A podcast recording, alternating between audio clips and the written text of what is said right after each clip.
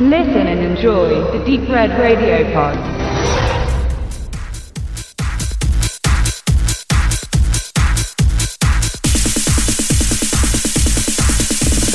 Das aufregendste und gefährlichste Autorennen des Universums findet nur alle fünf Jahre statt. Die Kontrahenten versammeln sich an der Startlinie.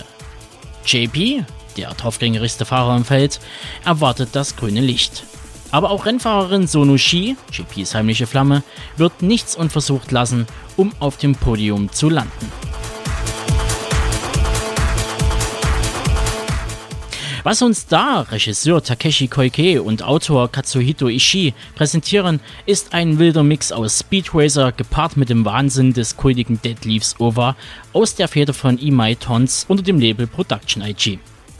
Das herausragende aber bei Redline ist der Stil, beziehungsweise die Querverweise ins Popkulturelle. Wo andere Online-Macs den Stil einfach nur als westeuropäisch festnageln, gehe ich jetzt einen kleinen Schritt weiter.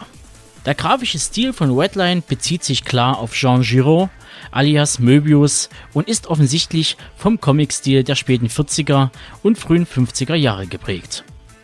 Des Weiteren lässt sich eine Verbindung zur britischen Comicreihe Tank Girl um Zeichner Jamie Hewlett und Autor Alan Martin erkennen. Vor allem der Anarcho-Stil und die Känguru-Menschen Buga finden eine Wiederverwendung in Redline, wenngleich diese Welt von Aliens bevölkert ist. Weitere Stilparallelen kann man in der Manga-Serie und späteren Filmadaption Tekkon King Gret oder auch in Space Battleship Yamato aus dem Jahre 74 finden. Die sind natürlich nur oberflächliche Merkmale von Redline. Wenn man ins Detail gehen wollte, würde man ein ganzes Stück an Zeit investieren müssen, um am Ende festzustellen, dass doch einiges untergegangen ist.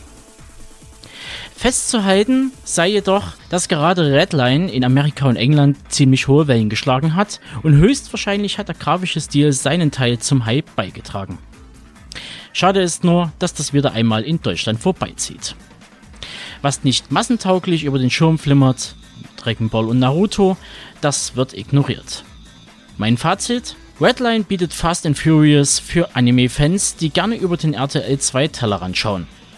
Dabei steht Redline für eine Arbeit, die sich solche Studios wie Madhouse, Production IG und Co. meist nur einmal in der Firmengeschichte erlauben, da man hier unbehelligt von den Sendeanstalten die Sau rauslassen kann. Wohl wissend, dass man damit nicht die breite Masse erreicht. Also, wer diesen Anime-Knaller noch nicht kennt, sollte ganz dringend zuschlagen. Die Disc enthält die deutsche, japanische, französische und italienische Tonspur in 2.0 oder 5.1 Sound.